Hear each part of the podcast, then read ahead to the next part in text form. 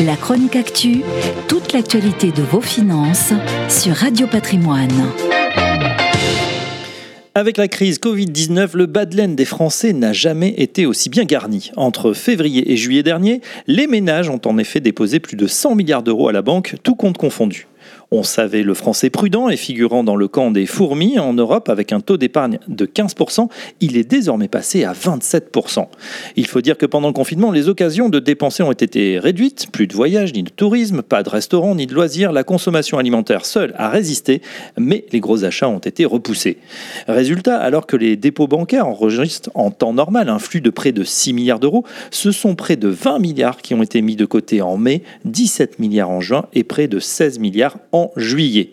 La tendance est à la baisse, mais elle reste très élevée.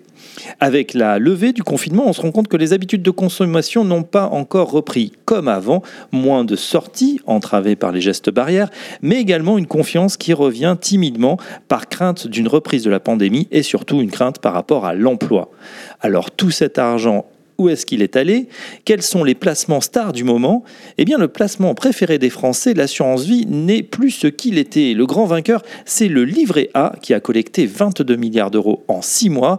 Les Français privilégient l'épargne de court terme, immédiatement disponible en cas de coup dur, et tant pis pour le rendement. Le gouvernement lorne bien évidemment sur ce magot. Il vaudrait bien que les Français se remettent à consommer, une des idées de Bercy est de permettre aux salariés de débloquer tout ou partie de leur épargne salariale et ce, sans pénalité. Pas de quoi transformer les fourmis françaises en cigales, mais c'est un bon début. La chronique actu, toute l'actualité de vos finances sur Radio Patrimoine.